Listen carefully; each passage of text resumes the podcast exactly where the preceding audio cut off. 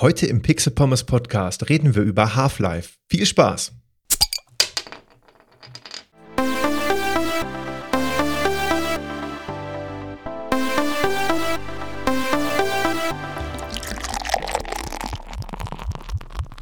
Und damit wie immer herzlich willkommen zum Pixel Pommes Podcast. Wir sprechen heute über Half-Life, ein wahrer Klassiker in der Videospielhistorie. Und ihr werdet euch vielleicht wundern, warum wir hier die sogenannte Remastered-Edition der Episode hören. Entweder ihr hört die Episode jetzt ganz frisch, weil ihr sie noch nicht kennt, dann ist alles gut, dann braucht ihr das gar nicht weiter beachten. Falls ihr die Episode, also die POM 016, schon damals gehört habt und die jetzt entweder nochmal hören wollt oder sie gerade frisch in eurem Podcatcher ganz nach oben gespült wurde, dann braucht ihr euch auch nicht wundern, aber kurz zur Erklärung, ich habe die Episode neu aufgenommen, mit den alten Notizen, mit dem alten Skript. Das heißt, inhaltlich ist sie quasi nahezu identisch, nicht aufs Wort genau, aber die, der Ablauf, der Ablauf dieser Episode besteht aus über 240 äh, Stichpunkten, äh, ist exakt gleich. Ich habe sie nur neu eingesprochen, da ich mit dem alten Ergebnis überhaupt nicht zufrieden war. Normalerweise möchte ich beim Podcast kein Perfektionist sein, beziehungsweise muss ich mich dazu zwingen, es nicht zu sein äh, und nehme jede Episode eigentlich nur einmal auf und dann schneide ich auch vielleicht noch mal was daraus oder nehme noch mal einen, einen Absatz, einen Abschnitt neu auf. Das war es aber. Aber bei der Half-Life-Episode war es so, dass ich auch über ein Jahr später überhaupt nicht zufrieden war. Immer wenn jemand mir erzählt hat, Carsten, ich habe die Half-Life-Episode gehört, schön, gefällt mir. Das war wirklich mal ernst gemeintes positives Feedback. Hat sich bei mir der Magen zusammengezogen und ich dachte nur, oh Gott, warum? Das war damals ähm, bei der Aufnahme so, dass ich die erste Aufnahme überhaupt nicht gut fand. Damals war ich eben noch so, dass ich das wirklich sehr perfekt haben wollte. Habe dann nochmal eine zweite Aufnahme neu gestartet. Und die war eigentlich noch furchtbar, viel furchtbarer, weil ich dort äh, klinge, als hätte ich einen Halbmarathon hinter mir. Und ja, aber irgendwie dachte ich dann, die Episode muss veröffentlicht werden, die war Social Media mäßig angekündigt. Ist egal, hau raus, das, was du jetzt gerade hast. Und es, äh, es, es, schmerzt, es schmerzt bis heute, es wurmt mich bis heute. Und damit ich dann in der zweiten und der dritten Staffel von Pixel Pommes die Trilogie beenden kann. Denn die Half-Life-Episode sind ja drei Episoden. Wir hören hier heute die. Also es hat nichts mit den Half-Life-Episoden aus dem Spiel zu tun. Es gibt drei Podcast-Episoden zum Thema Half-Life. Und damit ich diese Trilogie irgendwann in Würde beenden und fortsetzen kann, muss ich mit der Episode im Reinen sein und nehme sie deswegen heute nochmal neu auf. Es hat, wie gesagt, auf den Inhalt kaum eine Auswirkung. Okay, vielleicht vergesse ich das eine oder andere oder füge was hinzu. Eigentlich ist die Episode aber sehr, sehr, sehr minutiös durchgetaktet, sodass das eigentlich sehr nah an der alten Episode sein sollte. Gut, das zur Erklärung. Ich wünsche euch ganz viel Spaß mit der neuen Episode zum Thema Half-Life und ihr dürft euch auf die zweite und dritte Half-Life-Episode in den Pixel Pommes Staffeln 2 und 3 freuen. Viel Spaß! Eine Episode, auf die ich mich schon wirklich, wirklich lange freue, ist zu dem Spiel Half-Life. Ähm, Half-Life ist ja ein wirkliches Brett in der Videospielgeschichte und ich war sehr, sehr, sehr schockiert, als ich neulich gehört habe oder schon im, im Verlauf der letzten Zeit gehört habe, dass es Leute gibt, die Half-Life noch nie gespielt haben. Für mich war das immer eine Selbstverständlichkeit. Half-Life war für mich immer eines der absoluten Basic Games, welches man gespielt haben muss. Da ich auch immer in der Annahme war, dass fast jeder Mensch Counter-Strike damals gespielt hat, bevor es über Steam veröffentlicht wurde, war es ja eigentlich obligatorisch, Half-Life zu spielen, weil es auch dann dafür installiert werden musste. Ich wurde eines Besseren belehrt. Viele Leute, und viele ist jetzt nicht, unter, nicht übertrieben, haben Half-Life tatsächlich nicht gespielt. Und gut, ich bin zwar auch erst zarte 27 Jahre alt, aber es gibt eine jüngere Generation von Gamern, die nicht dazu gekommen ist, zum Teil Half-Life zu spielen. Und ja, dafür wollte ich ein kleines bisschen die Bereitschaft wecken, unter anderem mit dieser Episode. Denn falls ihr Half-Life noch nie gespielt habt, tut es definitiv. Geht nach dieser Episode auf Steam, kauft es euch und ladet es euch herunter. Warum? Das besprechen wir jetzt. Das Half-Life-Universum ist tatsächlich riesig, deswegen werde ich zu diesem Thema drei Episoden veröffentlichen. Gut, das habe ich jetzt gerade in dem Remastered-Vorspann schon mal erwähnt. Ähm, aber das möchte ich auch noch mal hier erwähnen, weil es auch ebenso im Skript steht. Die Episode, ja, das, okay, dieser Punkt hat sich fast erübrigt. Ich wollte sagen, die Episoden erscheinen nicht hintereinander, sondern im Laufe des Jahres. Aber das stimmt ja auch nicht, wenn man bedenkt, dass die ursprüngliche Half-Life-Episode schon über ein Jahr her ist. Der neue Plan sieht so aus, dass die ähm, Staffel 2 und 3 vom Pixel Pommes Podcast jeweils eine Half-Life-Episode beinhalten, also die zweite und die dritte. Das ist jetzt sehr kompliziert, aber was ich sagen will, ist, ihr könnt euch auf die zweite und dritte Episode vom Pixel Pommes Podcast zum Thema Half-Life sehr freuen. Darin werden wir unter anderem noch über die anderen Abkömmlinge des Half-Life-Universums sprechen, also Opposite Force, Blue Shift und natürlich die unzähligen Mods, die es für Half-Life gibt. Da gab es wirklich tolle Mods, Sven Koop und so weiter, womit man dann tatsächlich auch Koop spielen konnte. Viele tolle Einzelspielerkampagnen, die man fortsetzen konnte. Und natürlich auch bekannte Mods wie Counter-Strike, die mittlerweile ein eigenes Spiel bilden entstammen aus dem Half-Life-Universum und sind wirklich, wirklich, wirklich toll. Und deswegen habe ich mir das Ganze dann auf drei Episoden aufgeteilt. Das ursprüngliche, das ursprüngliche Problem an der Sache war, dass ich immer so eine Angst hatte, wenn ich so ein großes Thema behandle, was mir persönlich sehr wichtig ist, dass ich einfach was vergesse. Und da wollte ich mir diesmal keinen Stress machen und habe gesagt, Leute, wisst ihr was, ich mache einfach drei Episoden. Was ich in der ersten nicht sage, sage ich in der zweiten und in der dritten. Und dann sollten wir eigentlich ein sehr allumfassendes Bild zu dem Thema haben. Mein erster Kontakt zu Half-Life war tatsächlich über Counter-Strike. Habe ich gerade auch schon mal kurz erwähnt. Äh, Counter-Strike war am Anfang kein eigenständiger ähm, kein eigenständiges Spiel, sondern nur ein Mod für Half-Life. Und deswegen musste man zwangsweise, um Counter-Strike zu spielen, eben auch Half-Life installiert haben. Und wenn man sich schon mal ein Spiel installieren musste, um ein anderes zu spielen, liegt es natürlich auch sehr nah, dieses dann auch zu spielen. Das habe ich getan und ja, bin dann tatsächlich häufiger in Half-Life gewesen als in Counter-Strike, was auch daran liegen mag, dass ich ähm, damals, als ich Half-Life hatte, noch kein Internet hatte. Und man Counter-Strike ja dann gut klar. Es gab tatsächlich auch in irgendeiner frühen Version, ich weiß nicht, ob es in der 1.5 oder in der 1.6 Non-Steam war, dann auch die Möglichkeit mit Bots zu spielen.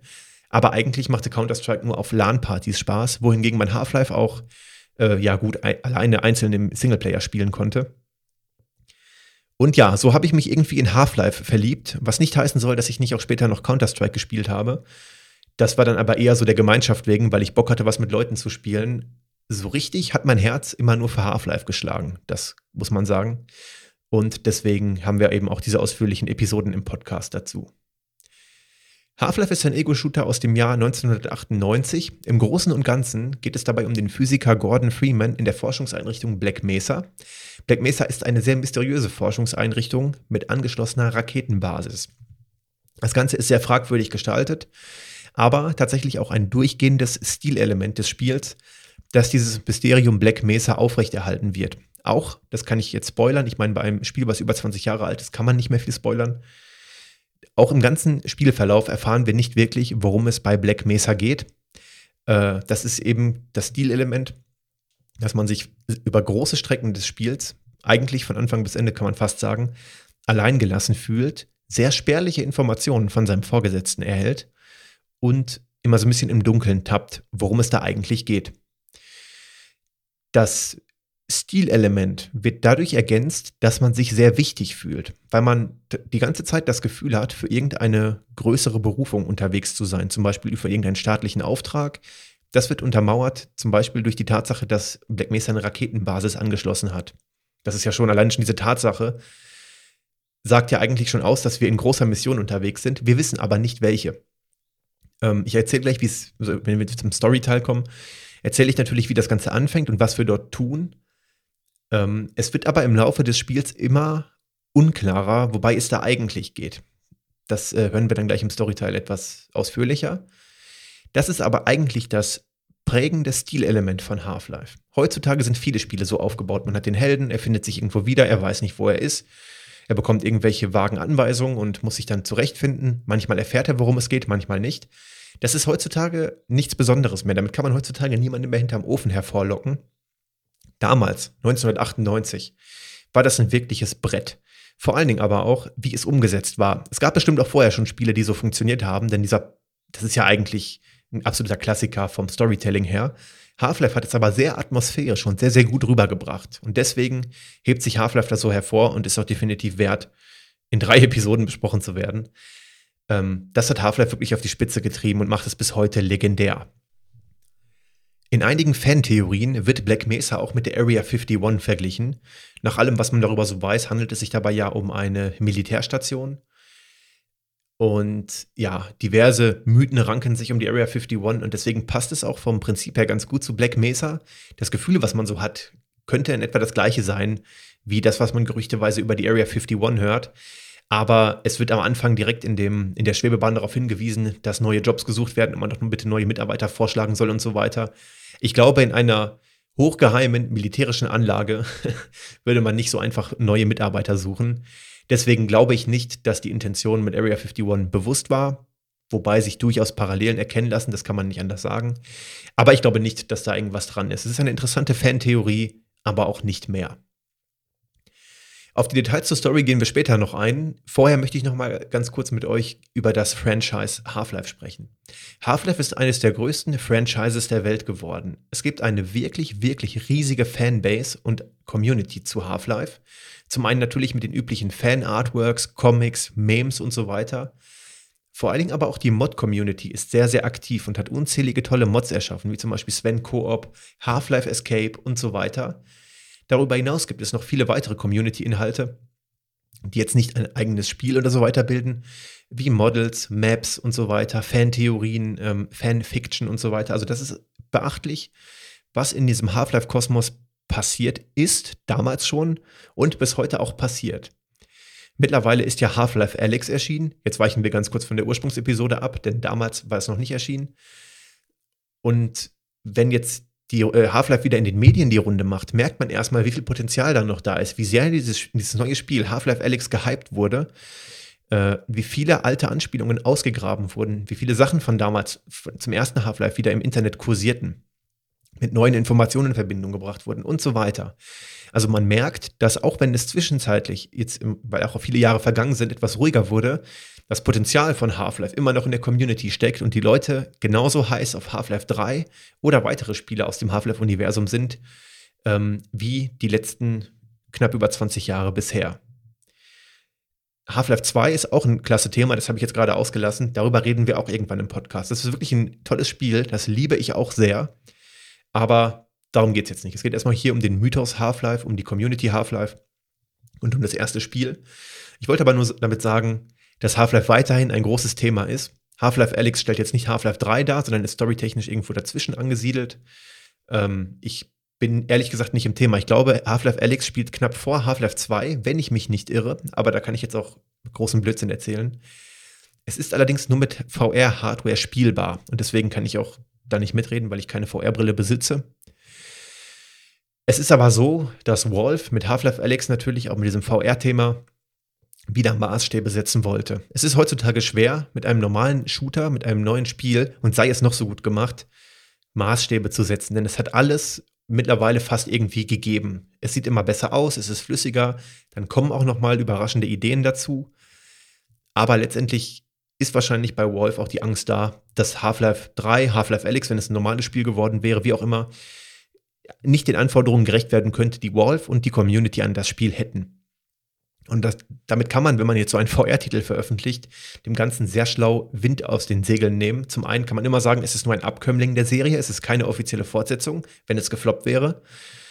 Zum anderen kann man aber auch die Reaktionen der Fans beobachten. Wie hat sich das Spielverhalten verändert? Also ich meine, das darf man auch nicht vergessen. Vor 20 Jahren haben wir noch anders gespielt. Heutzutage sind wir viele schnelle Games gewöhnt. Wir sind es nicht mehr so sehr gewöhnt, lange storylastige Spiele zu spielen. Viele Spiele sind auch nicht mehr so linear wie Half-Life damals. Das weiß, ich weiß auch nicht, wie das heutzutage ankommen würde. Vor allen Dingen bei der jüngeren Generation, die damals Half-Life nicht gespielt hat. Und vielleicht möchte Wolf auch da einfach Erfahrungen sammeln. Was funktioniert, was funktioniert nicht? Welche neuen Spielmechaniken müssen wir einbringen und welche altbewährten können wir wiederverwenden? Deswegen kann ich es schon sehr verstehen, dass man mit Half-Life Alex so einen gesonderten Teil veröffentlicht hat, was gar nicht abwertend gemeint ist. Aber man möchte da ja ein gutes Ergebnis erzielen und kann da mit diesem Zwischenweg vielleicht wieder Fuß fassen und möglicherweise dann auch in Richtung Half-Life 3 irgendwann blicken. Sie haben auch irgendwie durchklingen lassen, dass jetzt nicht darauf Half-Life 3 folgen muss, sondern dass auch durchaus noch andere Spiele aus dem Half-Life-Universum kommen können. Und ich glaube, das ist okay, solange was, es irgendwas zum Erzählen gibt. Also, wenn man das Ganze jetzt künstlich breitklopft, fände ich es natürlich nicht gut, aber möglicherweise gibt es da viele Sachen, die man noch machen kann. Man könnte immer noch die Half-Life 2 Episode 3 weitererzählen, die ist ja immer noch offen. Man könnte die Spiele Blue Shift und Opposite Force weiter fortführen. Also man hat da Möglichkeiten, noch guten Content zu liefern, ohne jetzt schon an die Hauptserie gehen zu müssen. Und ich bin gespannt, was sie daraus machen. Ich hoffe, dass man nicht für alles eine VR-Brille braucht, denn da habe ich tatsächlich wenig Interesse dran. Aber ich glaube, dass da auch noch für den normalen Spieler, der normal am Computer spielt, was kommen wird. Eigentlich relativ safe. Würde ich mal jetzt ganz mutig behaupten. Vielleicht ja auch für die nächste Konsolengeneration zusätzlich zum PC. Äh, man darf auch nicht vergessen, dass es von Half-Life 1 und 2 immer Konsolenports gab. Und vielleicht bringen sie das ja irgendwie dann raus, Steam, PS4, äh, Entschuldigung, PS5 und Xbox One X. Und dann, ja, weiß ich nicht, ja, nee, Xbox Series X, Entschuldigung. Ich bin so wenig im Xbox-Thema, ich bereue das auch schon. Ich habe noch nie in meinem Leben eine Xbox gehabt. Ich habe aber neulich ein Spiel für die Xbox gekauft, weil ich auch, also für die Classic, weil ich plane, mir auch bald eine für die Sammlung zuzulegen, dass ich nicht mal die, die Bezeichnungen der Xbox-Konsolen kenne. Aber an dieser Stelle einen schönen Gruß an Guns N' Roses, Marcel. Ich werde es tun, ich werde ein so großer Xbox-Profi werden, dass mir so ein Fehler wie gerade nicht mehr passieren wird. Okay, aber genug abgeschweift. Ähm, ja, die Community ist weiterhin sehr, sehr groß, sehr, sehr, sehr ähm, aktiv und wird, denke ich mal, neue Teile auch sehr dankbar annehmen. Darüber hinaus gibt es natürlich auch in vielen Spielen, Filmen und so weiter Anspielungen auf Half-Life. Da das Franchise eben so groß und so beliebt ist, kein Wunder. Äh, insbesondere die Brechstange und die Headcrabs sind natürlich allgegenwärtig. Ihr kennt sie. In Cartoons, in Easter Eggs werden sie immer wieder hervorgeholt und ja, bis heute eigentlich omnipräsent, gerade bei den Gamern. Und es ist auch mittlerweile so ein, so ein lustiges Spiel geworden, dass Wolf irgendwas mit einer 3 durchklingen lässt. Also jetzt keine Ankündigung von Half-Life 3, aber in, irgendwelchen lustigen Videos für die Community ähm, wird daraus immer wieder ein Hehl gemacht, dass äh, zum Beispiel mit dem Video, wo sich davor gescheut wird, die 3 auszusprechen. Ist witzig gemacht, also man spielt auch tatsächlich da mit, den, mit der Erwartungshaltung der Fans und ähm, kann eigentlich diese, diese ganzen Anspielungen und so weiter ganz gut für sich nutzen. Besonders vorbildlich finde ich hier die Einstellung von Wolf, auch weiterhin Half-Life noch gut zu supporten. Auch 20 Jahre nach der Ver oder über 20 Jahre nach der Veröffentlichung bekommt das Spiel noch Updates, ist voll kompatibel mit Windows 10 und nicht nur durch irgendwelche Kompatibilitätseinstellungen, sondern wurde im Laufe der Zeit immer wieder angepasst, gebugfixt und so weiter. Das ist wirklich vorbildlich. Bei vielen alten Spielen merkt ihr also ihr wenn ich jetzt davon ausgehe, dass ihr auch Retro-Gamer seid, äh, merkt ihr das, dass dann die DOS-Box mitgeliefert wurde? Okay, Half-Life war kein DOS-Spiel, aber so als Beispiel. Oder mit irgendwelchen Batch-Dateien gearbeitet werden muss, die die Kompatibilitätseinstellungen setzen, was dann auch nur mäßig funktioniert. Ähm, und hier mit Half-Life muss man sich mit keiner Krücke zufrieden geben, sondern kann das Spiel einfach ganz normal auf den neuen Plattformen, also auf den aktuellen Plattformen genießen. Es wurde sogar auf macOS und Linux portiert wie glaube ich tatsächlich alle Wolf-Games mittlerweile, die direkt von Wolf kommen. Und das ist vorbildlich und da sollten sich andere Entwickler mal eine Scheibe von abschneiden. Meistens ist die Portierung gar nicht so, also jetzt nicht das Portieren auf eine komplett neue Plattform, sondern jetzt zum Beispiel auf eine neue Windows-Version, gar nicht so viel Arbeit, in Anführungszeichen. Von daher finde ich, oder würde würd ich mir wünschen, dass viele weitere Entwickler das auch mal tun und sich daran, davon eine Scheibe abschneiden. Denn bei Half-Life hat man tatsächlich nie Probleme, es auf einer aktuellen Plattform zu spielen. Es ist auch abseits der technischen Seite gut gealtert. Ähm, es spielt sich auch in der Urfassung sehr, sehr, sehr, sehr gut. Ähm, es gab zwischenzeitlich mit Half-Life Source noch eine Portierung auf die Source Engine, die sich aber wirklich nur auf das Neurendern in der Engine beschränkt hat. Also dass Wassereffekte, Lichteffekte, Schatteneffekte von der neuen Engine quasi genommen wurden, aber dadurch wurden nicht die Maps neu aufbereitet und die Polygonanzahl ist weiterhin gering und so weiter. Ähm, deswegen würde ich sagen, braucht man Half-Life Source nicht wer ein modernes Half-Life spielen möchte, der kann, ihr wisst ja, worauf ich hinaus will, zu Black Mesa Source greifen. Black Mesa Source ist ein Fanprojekt, wo sich Fans, ja, das, das ist auch schon irgendwie 15 Jahre her oder so, daran gemacht haben, Half-Life 1 komplett neu zu mappen, komplett neu zu erstellen auf Basis der Source Engine. Zur Info, die Source Engine ist die Engine von Half-Life 2. Und dieses Spiel hat wirklich alle umgehauen. Ich glaube, vor ein oder zwei Monaten wurde es dann finalisiert. Jetzt wurde jetzt auch der Planet Xen ähm, mit, äh, mitgestaltet. Und das Spiel ist wirklich der absolute Hammer. Da gehen wir jetzt aber gar nicht so viel drauf ein. Ich wollte das nur nicht auslassen. Ich wollte es der Vollständigkeit halber sagen. Ähm, da wir hier über das Urspiel Half-Life reden. Aber wer oder wem der, der alte Grafikstil einfach zu alt ist, der, klar, der sollte zu Black Mesa Source greifen. Ähm, aber wie gesagt, das ist ein Thema für die anderen Half-Life-Episoden. Da hören wir später dann, also sobald die Episoden raus sind, noch mehr dazu. Kommen wir ein kleines bisschen zur Storyline. Das ist eigentlich das Entscheidende bei Half-Life. Half-Life beginnt in einer unterirdischen Transportschwebebahn. Man kennt das äh, so aus dem Fernsehen, aus Filmen oder vielleicht auch von irgendwelchen Universitätsgeländen. So eine, so eine Schwebebahn, wo man einsteigt. Viele Flughafen-Campusse ähm, haben das auch quasi, wo man äh, da einsteigt und dann quasi über der Bahn schwebt. Die Befestigung ist oben. Die Fahrt führt durch das Gelände der ganzen Forschungseinrichtung.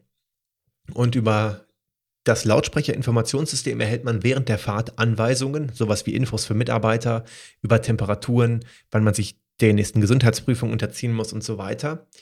Und man wirbt unter anderem auch für das Personalprogramm, was wir vorhin schon ähm, gehört haben, falls man fähige Mitarbeiter kennt.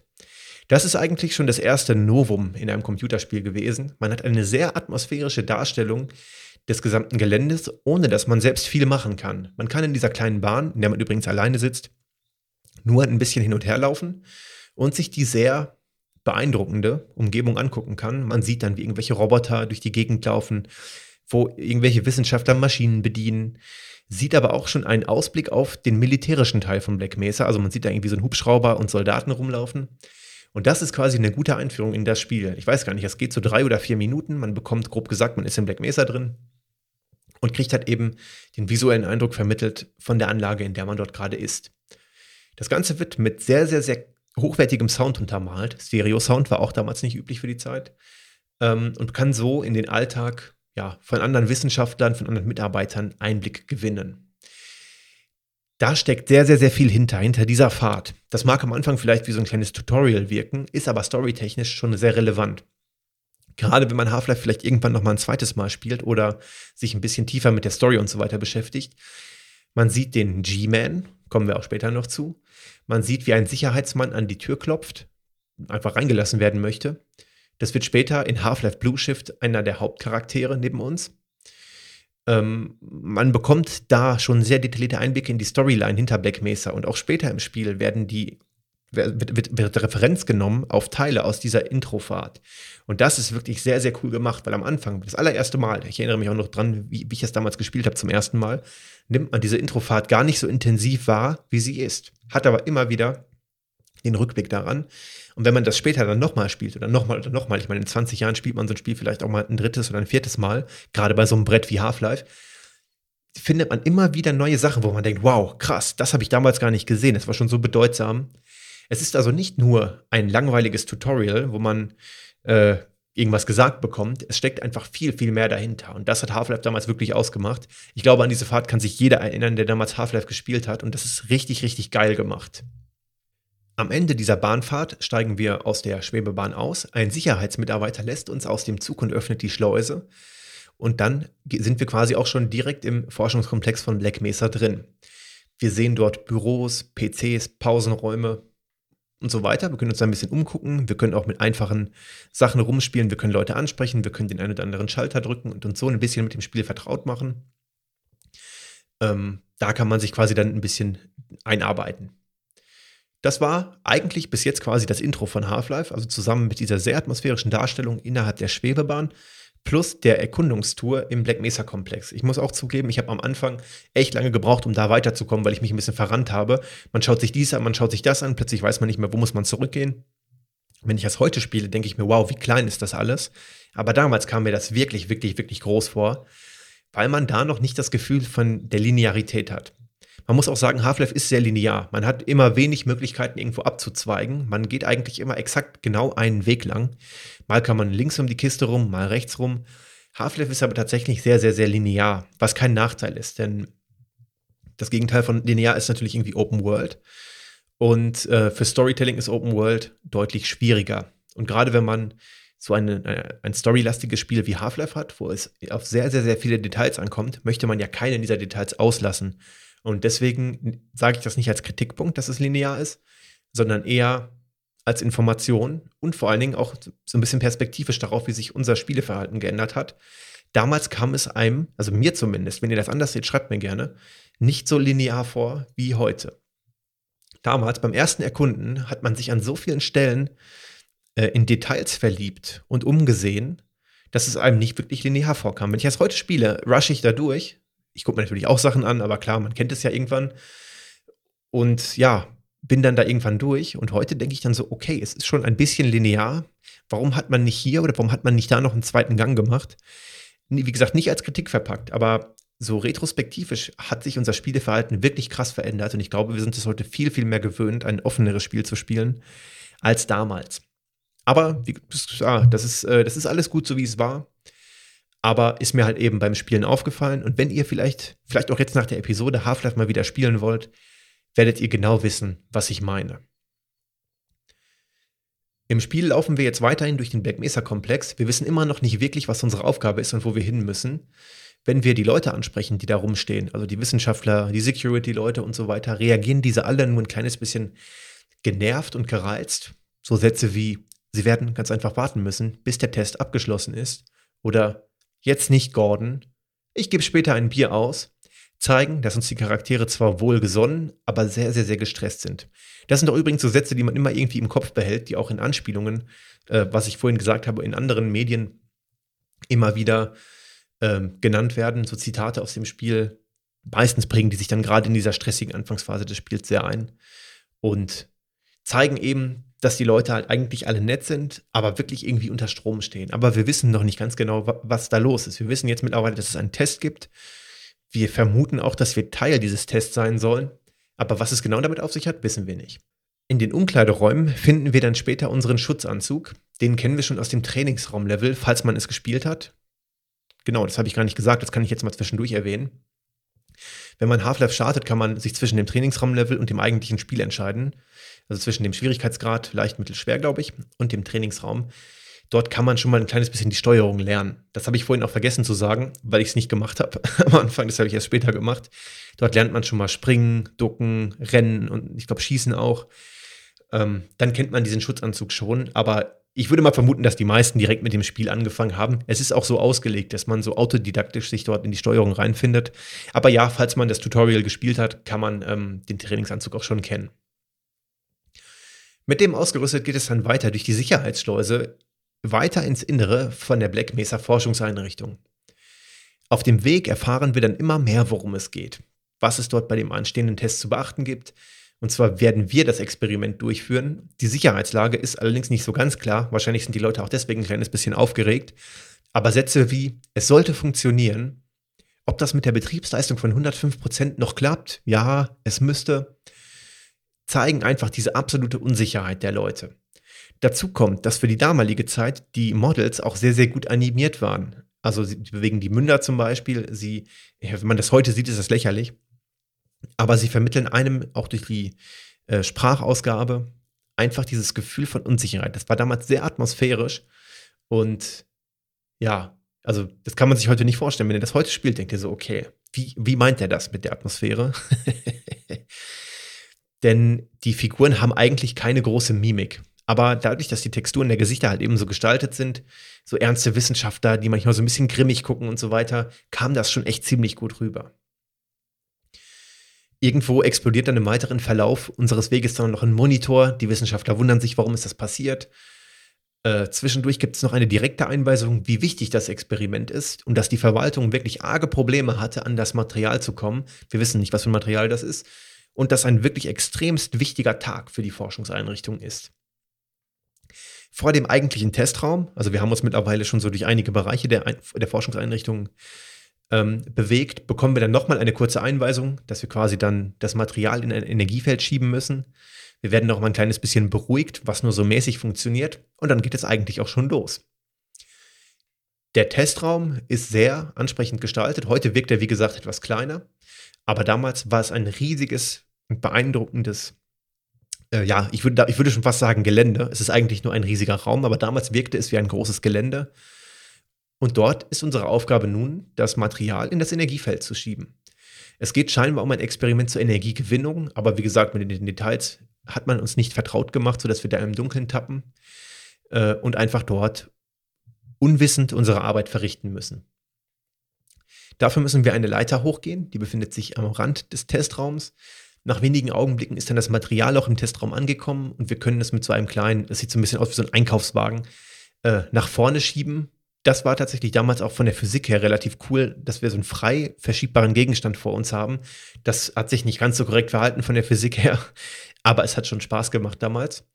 Wir sehen dann in dem Moment, wo wir es quasi in das Energiefeld schieben, dass das keine allzu gute Idee war. Überall sind Blitze zu sehen, der Testraum wird halb zerstört, es fallen irgendwelche Sachen von der Decke und uns wird schwarz vor Augen. Abwechselnd, sowieso Flashbacks, sehen wir in den Testraum Gegner, die uns äh, noch nicht angreifen. Also scheinbar sieht es aus wie Monster. Wir wissen ja noch gar nicht, dass es Gegner sind. Und das Ganze wirkt sehr, sehr, sehr beängstigend, weil wir scheinbar von einer Dimension in die nächste katapultiert werden, wieder zurück und wissen eigentlich gar nicht, wo wir jetzt noch wirklich sind. Nach ein paar Sekunden sind wir dann wieder im komplett zerstörten Testraum und gehen langsam zurück. Dort sehen wir das eigentliche Ausmaß der Katastrophe, verletzte Wissenschaftler überall, die komplette Forschungseinrichtung ist zerstört. Beim Hochgehen stürzt auch noch so ein Aufzug mit Menschen ab, nachdem wir den Schalter drücken und wir sehen dann, wie die dort sterben. Das ist alles sehr, sehr, sehr dramatisch dargestellt.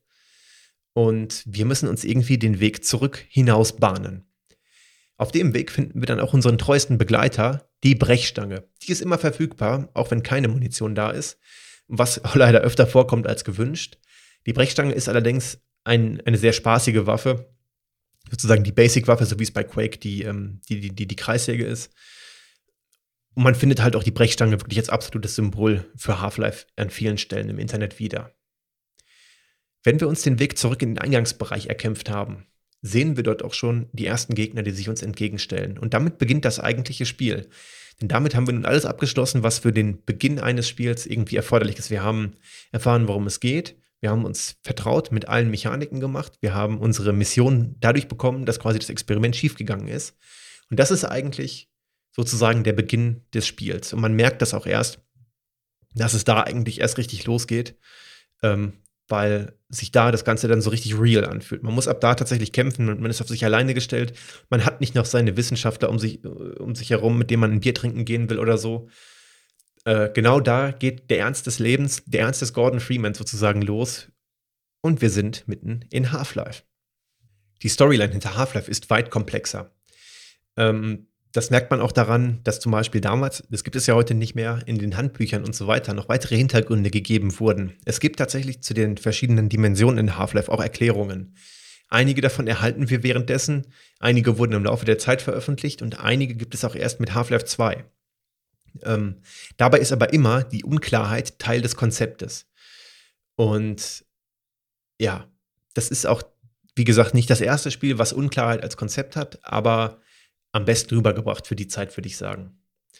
Dieses außer Kontrolle geraten der ganzen Mission wird auch an sehr, sehr vielen Stellen klar. Ähm, man merkt das sehr, sehr stark daran, dass die, die ganzen Wissenschaftler von dieser Situation komplett überrannt wurden. Alle wussten zwar am Anfang noch, worum es geht, nur wir nicht, was uns ja schon zu denken geben musste. Wir konnten uns aber bis zu dem Unfall noch so ein bisschen in Sicherheit wiegen, weil wir alle so noch irgendwie alles in einer freundlichen Atmosphäre um uns herum hatten. Und plötzlich geht das komplett schief. Wir sehen dann, wie die Wissenschaftler blutend am Boden liegen, von den eigenen Maschinen beziehungsweise von dem Laserstrahl in zwei geschnitten werden, äh, also halbiert werden. Und dieser krasse Unterschied zwischen Forschungseinrichtungen, ja, wir machen ein Experiment und so weiter, und plötzlich das komplette Massaker des gesamten Forscherteams, was wir durch den Unfall leider miterleben müssen, das ist eine große Kehrtwende, sehr, sehr, sehr atmosphärisch rübergebracht. Und das stimmt uns dann quasi auch auf den Rest des Spiels schon gut ein. Da gibt es auch so ein paar kleine Gimmicks. Zum Beispiel an einer Stelle, was ich sehr, naja, lustig wäre übertrieben, aber ich fand es nett gemacht war. Wenn wir zurück zu der Transportbahn gehen, müssen wir dafür auf den Schalter für die Schleuse mit der Brechstange richtig draufkloppen, weil der Schalter natürlich nicht mehr funktioniert. Dann geht dieses Tor so halb auf, das krüppelt dann so ein bisschen rum. Wenn wir uns dann da durchzwängen, ähm, sehen wir dann, wie ein Wissenschaftler auf dem Weg zu der Bahn, auf dieser, auf dieser Plattform, sehr verängstigt steht. Und wenn wir zu ihm hingehen, stützt dann die ganze Plattform zusammen mit uns ab. also das sind so Kleinigkeiten, wo wieder mit sehr viel Liebe zum Detail gearbeitet wurde. Das wollte ich nochmal erwähnen. Falls ihr das noch nicht entdeckt habt, wisst ihr jetzt 20 Jahre später, dass das geht und ihr solltet es ausprobieren. Im weiteren Verlauf des Spiels ist unsere Mission jetzt quasi uns den Weg aus der Forschungseinrichtung herauszusuchen was nicht immer sonderlich einfach ist. Die Gegner werden natürlich immer stärker, das war anzunehmen. Äh, wir müssen aber nicht nur gegen die Gegner aus anderen Dimensionen kämpfen, sondern auch gegen die Selbstschussanlagen von Black Mesa, die dazu dienen, das Gelände zu sichern. Und wir sind nur ein Teil des Problems und wollen deswegen auch vernichtet werden. Es scheint so, das merken wir immer wieder, dass Black Mesa alles verheimlichen möchte und natürlich damit alle Beweise und damit auch uns. Deswegen richten sich die Selbstschussanlagen auch gegen uns und auch später kommen noch weitere Konflikte zum Vorschein. Wir müssen dann auf dem Weg auch einige versperrte Wege freiräumen. Da merkt man so einen minimalen Rätselcharakter. Das ist kein einfaches Laufen und Schießen, aber die Rätsel halten sich dann auch, ich sag mal, schon sehr in Grenzen. Also wir müssen mal eine Kiste verschieben, irgendwelche Waffen ausschalten, an anderer Stelle Türen und Schleusen öffnen. Das nimmt dem Ganzen ein wenig die Linearität, aber letztendlich gehen wir dann auch nur von einem Bereich in den nächsten, drücken da einen Schalter und gehen wieder zurück. Also es ist alles nicht auf hohem Rätselniveau, aber hier und da müssen wir uns doch schon mal umschauen, wie wir weiterkommen. Also letztendlich genau wie man es sich vorstellt, den Weg aus einer hochsicheren Forschungseinrichtung herausfinden. Sehr problematisch wird später auch die Tatsache, dass nicht nur die Gegner gegen uns sind, sondern auch das Militär, was ja vorher scheinbar noch auf unserer Seite war. Äh, das ist einfach dieser Charakter, dass alle Personen auf dem Black Mesa-Gelände ausgeschaltet werden sollen. Und damit auch wir. Und dadurch verfestigt sich dann im Laufe des Spiels dieses Gefühl, wir gegen den Rest der Welt. Einfach weil wir irgendwie niemals wieder einen Verbündeten haben. Zwischenzeitlich treffen wir dann nochmal hier und da ein Waffenlager, oder ähm, irgendein Sicherheitsmann, der sich mit uns verbündet und uns dann irgendwas in die Hand drückt, irgendwie ein Gewehr oder so. Aber dann dauert es auch meistens nur wenige Minuten, bis der dann auch stirbt und wir sind wieder auf uns allein gestellt. Das Spiel ist dann in einige Kapitel eingeteilt. Den gesamten Ablauf muss ich jetzt, glaube ich, nicht im Detail erläutern. Ich wollte so grob die Geschichte erzählen, wie es losgeht, ein paar Erinnerungen daran wecken, weil ich glaube, das ist auch der Teil von Half-Life, den man so am besten, den man am, am stärksten in Erinnerung hat. Es gibt an sehr vielen Stellen was zu entdecken. Das kann ich nochmal so allgemein über alle Kapitel hinweg sagen. Ein paar Easter Eggs, zum Beispiel den Gabe Newell-Raum. Irgendwo sind auch die Namen der Entwickler versteckt und so weiter. Also man kann sich da dann umschauen. Es gibt aber auch ein paar Secrets mit direktem Bezug zum Spiel. Also zum Beispiel Räume mit Waffen und Munition, die man sonst nicht gefunden hätte. Das ist nicht wirklich wichtig fürs Vorankommen, aber man freut sich. Zu dem Hintergrund erfährt man im Laufe des Spiels auch noch ein paar Informationen. Einige kann man sich auch dann durch zum Beispiel die Handbücher oder weiteres Material zusammensuchen. Die eigentliche Kernfrage ist natürlich immer, was ist eigentlich bei dem Experiment schiefgegangen? Das wird dann langsam im Verlauf des Spiels klar. Das Experiment hat eine Resonanzkaskade ausgelöst und dies hat wiederum ein bzw. mehrere Portale zum Planeten Xen geöffnet.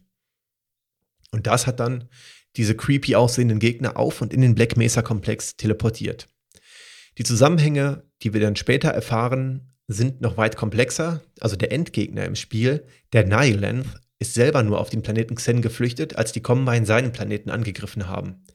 Man wird auch irgendwie die ganze Zeit nicht das Gefühl los, dass der Nihilength gar nicht der Böse ist. Er greift einen zwar an und vermittelt so ein bisschen den Eindruck, er sagt aber sehr mysteriöse Sachen wie zum Beispiel You are man, he's not man. For you, he waits for you. Und das bezieht sich alles sehr wahrscheinlich auf den G-Man. Genau wissen wir es aber nicht. Es ist nur so, wenn man das Spiel durchgespielt hat, das Wahrscheinlichste. Der G-Man ist ein mysteriöser Mann, stets im Anzug und immer mit einem Aktenkoffer in der Hand. Er hat im Spiel verschiedene Auftritte. Und zwar, man sieht ihn sehr oft, wie er uns beobachtet. Er steht dann einfach nur rum und guckt uns zu. Er ist aber immer für uns unerreichbar. Er guckt uns zu, was wir machen, aber wir können niemals zu ihm hingehen. Wir sehen immer nur, er steht da, er blickt auf uns herab und denkt sich wahrscheinlich seinen Teil. Wer er ist und was er will, das weiß man bis heute nicht. Am Ende, nach dem ganz finalen Bossfight, nachdem man den Nightlength besiegt hat, zeigt uns der G-Man verschiedene Bereiche von dem Planeten Xen, da wo der Nightlength lebt, und erzählt uns ein kleines bisschen was. Zum Beispiel, dass die Grenzwelt Xen jetzt wieder von ihnen kontrolliert wird und er seinen Arbeitgebern unsere, also Gordon Freemans Dienste empfohlen hat, er betont Arbeitgeber auch wie in Anführungszeichen. Also man weiß auch gar nicht, ob man jetzt für die Regierung arbeitet, auch wenn der Verdacht nahe liegt, oder für ein Unternehmen oder was auch immer der G-Man ist, wo er herkommt oder für wen er arbeitet. Aber die Worte des Nyland beziehen sich so vermutlich auf ihn, dass man denkt, dass der G-Man auch kein Mensch ist, sondern irgendein anderes Lebewesen in Gestalt eines Menschen. Am Ende stellt uns der G-Man vor die Wahl, ob wir einen Kampf wollen, bei dem wir keine Chance auf den Sieg hätten und ob wir das Jobangebot annehmen wollen. Wenn wir das tun, endet das Spiel mit der Einblendung Person Freeman, Status angestellt, warte auf Auftrag. Wenn wir das Angebot nicht annehmen, stehen wir in einer Welt voller Gegner, komplett unbewaffnet. Nach wenigen Sekunden kommt die Einblendung Observation terminated. Und äh, ja, die Postmortem-Notiz, äh, dass wir das Jobangebot abgelehnt haben. Und eben, weil wir nicht genau wissen, ob der G-Man auf unserer Seite ist, bleibt das Ganze bis zum Ende sehr mysteriös, weil wir immer noch im Unklaren gehalten werden, was dort passiert ist. Vielleicht erfahren wir ja später in den hoffentlich noch kommenden Half-Life-Teilen, was es damit auf sich hat. Ich hoffe, diese Storyline wird irgendwann zu Ende erzählt. Bis heute weiß man es aber nicht ganz genau. Noch ein paar technische Dinge zum Abschluss dieser Episode. Ich habe noch viele Punkte offen, also zum Beispiel das Leveldesign, Waffen, weitere Zusammenhänge, Mods das Half-Life SDK und so weiter. Aber trotzdem einige Punkte, die sich jetzt auf den ersten Teil beziehen oder so allgemein, wollte ich jetzt ganz gerne doch schon mal in dieser Episode erwähnen. Half-Life ist damals im Jahr 1998 nur in der Retail-Fassung erschienen. Das war ja noch lange vor der Zeit, bevor es Spiele zum Download gab, bevor überhaupt flächendeckend Internet verfügbar war. Steam hingegen kam erst 2003 raus als digitale Vertriebsplattform von Valve. Und ähm, wenn ihr die, die diese, ich, ich sage jetzt die Retail-Fassung oder die Non-Steam-Variante, das ist die gleiche Bezeichnung, äh, mit der Steam-Variante von Half-Life vergleicht, werdet ihr ein paar kleine Unterschiede feststellen. Der größte besteht aus dem Menü und der Aufmachung im ganz Allgemeinen. Die Retail-Fassung hatte das Menü so sehr angepasst an den Stil von Half-Life. Das war wirklich sehr, sehr, sehr gut grafisch integriert. Das hat wirklich sehr gut gepasst. Im Zuge der Steam-Version wurde jedoch das Half-Life SDK sehr, sehr stark weiterentwickelt, also das Software Development Kit. Äh, und damit quasi als allgemeine Basis für alle Games der Half-Life Gold Source Engine eingeführt. Und damit wurde auch der Look vereinheitlicht. Also es gibt immer ein Hintergrundbild, welches dann passend zum Spiel ist, und die Menüelemente. Das hat Vorteile in der Entwicklung, weil es gibt eine einheitliche Menü-API, die man ansprechen kann. Aber letztendlich ist die Positionierung der Texte immer gleich. Sie sehen gleich aus, die Dialoge sehen gleich aus. Ähm, es wirkt ein bisschen langweiliger als das Menü der Retail-Variante, ist aber in Ordnung, wenn man das andere nicht kennt.